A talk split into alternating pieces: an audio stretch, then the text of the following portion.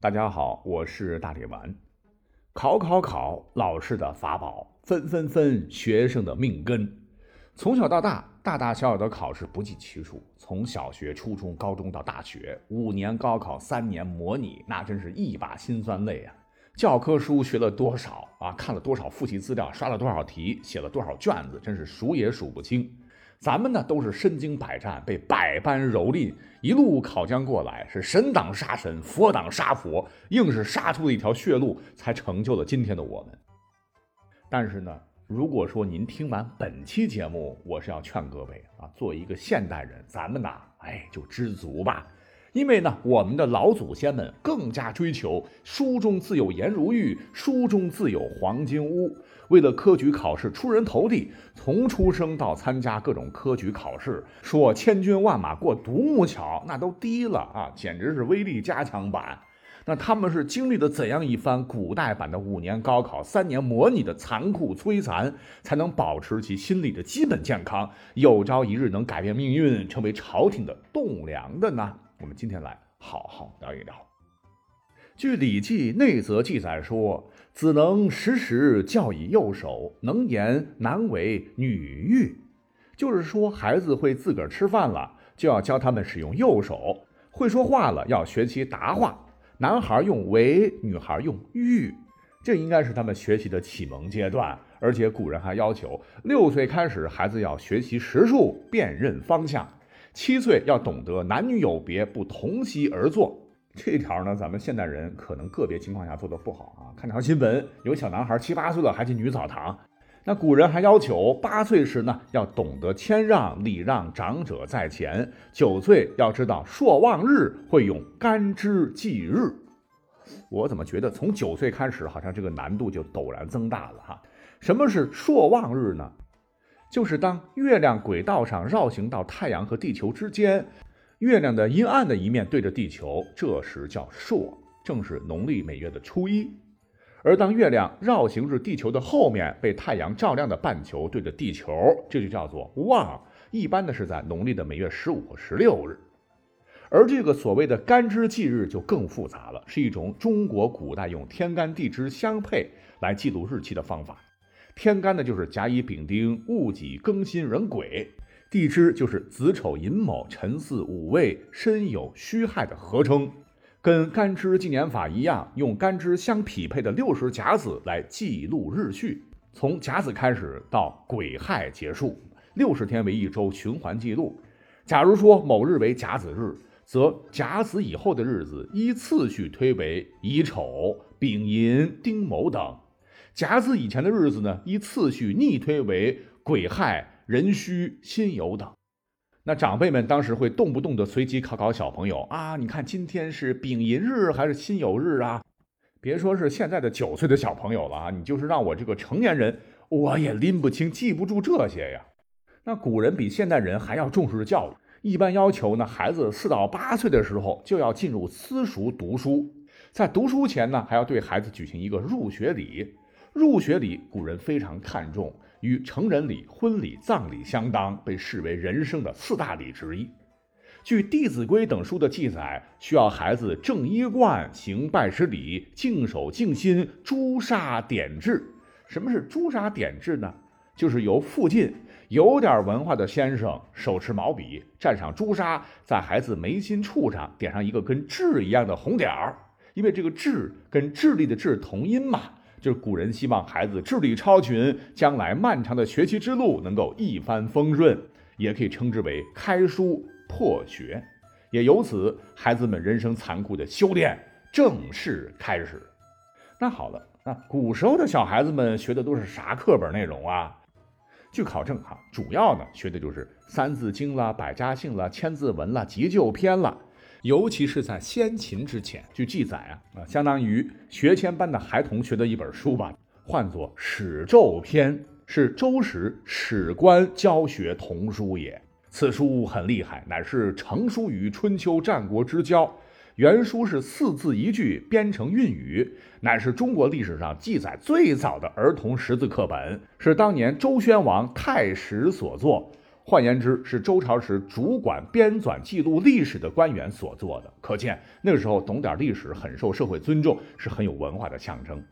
那全篇呢，一共是十五篇，字体呈正方形，笔画异常繁杂。如果说你是看过大篆这种字体的话，就应该知道，应该字体是很优美的，但是写起来好复杂的说啊，就曲里拐弯的。比如说一个水草的草字，书中怎么写呀？就是大山的山字中间的一竖直接捅破出来作为部首，连写四个，上下左右堆叠在一起。各位可以想象一下哈，一个字儿十六画啊，这只是举一个小小的例子，拿现在完全是高难度。让古代几岁的小朋友学几百个这样的字儿，哎，我觉得学习难度是远超于简体字 n 倍。那好在后来这本书不知怎么地失传了啊，让后来的孩子们都大大松了口气。那在秦汉时期呢，两千多字的急救篇又成为了主流。原书呢可能是用隶书写的，那东汉时期呢喜欢用草书，再后来字体是越来越简化。但是呢这是小事儿，关键是急救篇的这个内容。内容包括了什么姓氏、人名、锦绣、饮食、衣服、臣民、器物、虫鱼、服饰、音乐，以及公事、职务、动物、疾病、药品、官职、法律、地理等，不仅为识字而设，还有传播知识、以应实际需要的意思。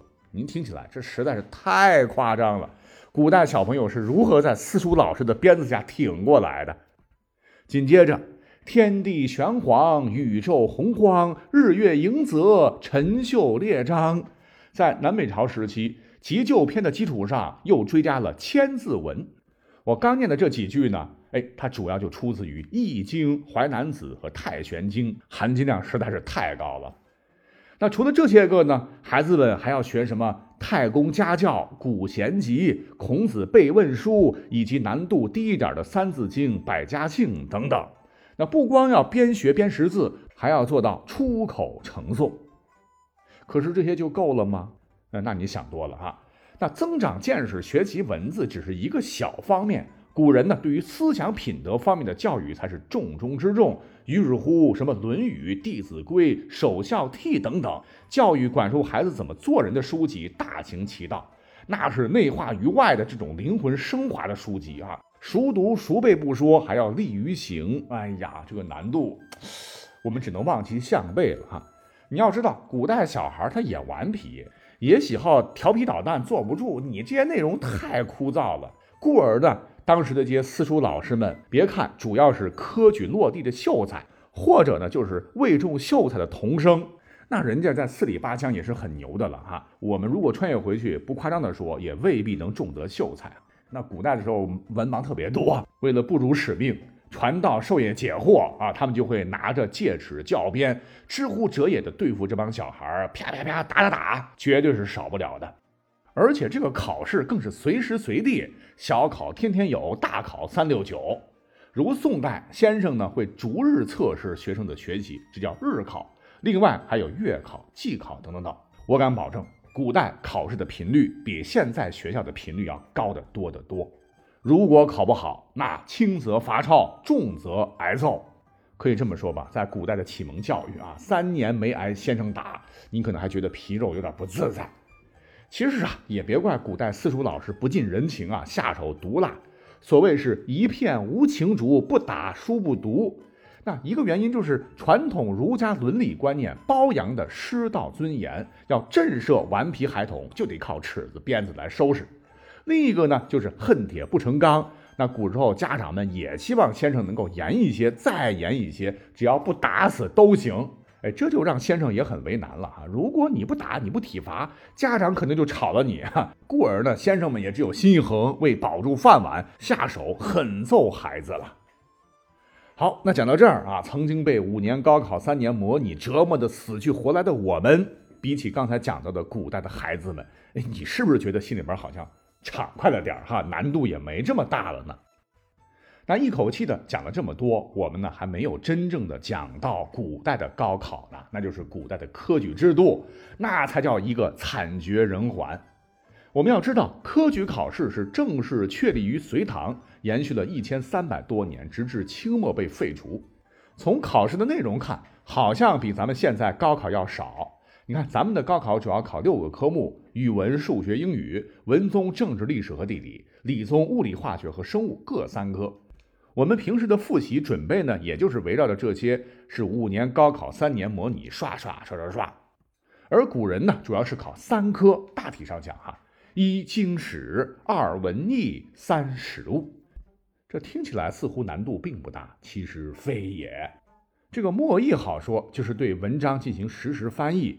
而这个帖经啊，完全要死记硬背，特别像我们现在的这个填空题吧，在唐代是特别流行。哎，不只是填几个字儿而已哟。在唐初的时候呢，唐太宗李世民曾令啊大文学家叫严师古撰写了一本《五经定本》。哎，这本书是一部考定《周易》《尚书》《毛诗》《礼记》《左传》五经文字的书，后颁行全国，成为了官定的统一课本。那后来呢？唐朝科举考试内容又变为了九经，是《周易》《尚书》《诗经》《左传》《礼记》《周礼》《孝经》《论语》《孟子》。南宋之后又逐步拓展为甚为没有人性的十三部儒家经典。这些个书籍哈，绝对不是说我机械记忆力好，哎，我就能搞定的。这些个必考科目绝对不纯粹的等于我们所理解的语文。那么，据较为精确的统计啊。后世的读书人需要背诵的部分制定的教科书，那《论语》是一万一千七百五十字，《孟子》是三万四千六百八十五字，《书经》两万五千七百字，《诗经》三万九千二百三十四字，《礼记》九万九千零一十字，《左传》十九万六千八百四十五字，等等等。光是仅列出的这几部必考书籍，就合计四十万七千两百多字。整个比《三国演义》还厚，需要每天摇头晃脑的诵读还不行，必须要抄背默，是一章三遍读，一句十回吟。那么在考帖经的时候呢，主考官是任取一页，用纸将左右遮盖，中间只留出一行，再用纸贴住部分，少则留三五字，多则留个十几二十几个字，要求应试者将所贴住之字填写出来。一般呢是要出十几道。应试的学子呢，只有答对四五条才算及格。哎，什么叫答对呢？就是一字不差。你想想，在几本《三国演义》当中，让你半个字不差的写出一句话，那绝对是变态的考法了。于是乎呢，也逼得应考者动起了歪脑筋，搞了一本当时便于剽窃的识文集子，唤作《绝科机要》，用来临时抱佛脚，刷刷刷刷起来，或者考试的时候当小抄。但是讲真，这个效果嘛，啊，只有看运气了。那这是其一，而所谓的文艺呢，哎，绝对不是吹拉弹唱啊，乃是诗赋和杂文，跟如今高考语文最后的命题大作文类似，但是难度更大。不仅要求严格切题，还要注意其格律声韵，你不能天马行空，想怎么写怎么写。那么这方面的古代参考书是比较多的，能刷的卷子也不少，因为唐诗宋词可以做参考嘛。但一个是呢，你得有这个才学，你有这个才学的基础上，你还得有悟性啊。毕竟天才是百分之九十九的汗水加百分之一的灵感，但有时百分之一的灵感比那百分之九十九的汗水更重要。而最后一项所谓的实务呢，就是 Q R A 的策论 （Question and Answer） 啊，就是针对国家大事、民生时事，要提出你的观点和看法。那这个高考我们现在不考哈。呃，但是真贬实弊，一个是你肚子里得有东西，一个呢是你真的有心怀天下的觉悟，你还得了解国计民生大事啊，这真的有运气的成分在。你要知道，那个时候没有网络，全国发生啥国家大事儿，各省有啥政策，你还不一定真都能知道。如果你不了解，那有时真的答不上来。就明白告诉你吧，五年高考三年模拟，你现代人的这一套，在古代可能还真没用。但是呢，对于古人来说，你也不能坐以待毙啊。曾经在民间的多流传有《策括》一书，策论的策有概括的括，将经史以及实物主要内容编写成简括的材料，来当做红宝书为学子们刷题之宝典。可是呢，押宝这皇帝老子说的算啊，你能猜透他的心思吗？故而说哈，你看古代如此高难度，被虐得死去活来的这些学子们。真的实在是太难了啊！就直接导致，就以我们最近的清朝为例吧，一年当中参加考试的人数差不多有四十万左右，但是能被录取的人也只有百分之五左右，全国这么大地盘才不到两万人。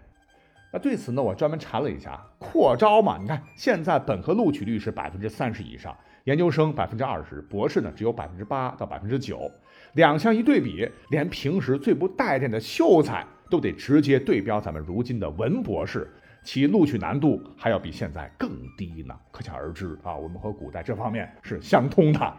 虽说三五作为考试的法宝，背背背，刷刷刷，可是人生的确没有捷径可走。古今亦然呐。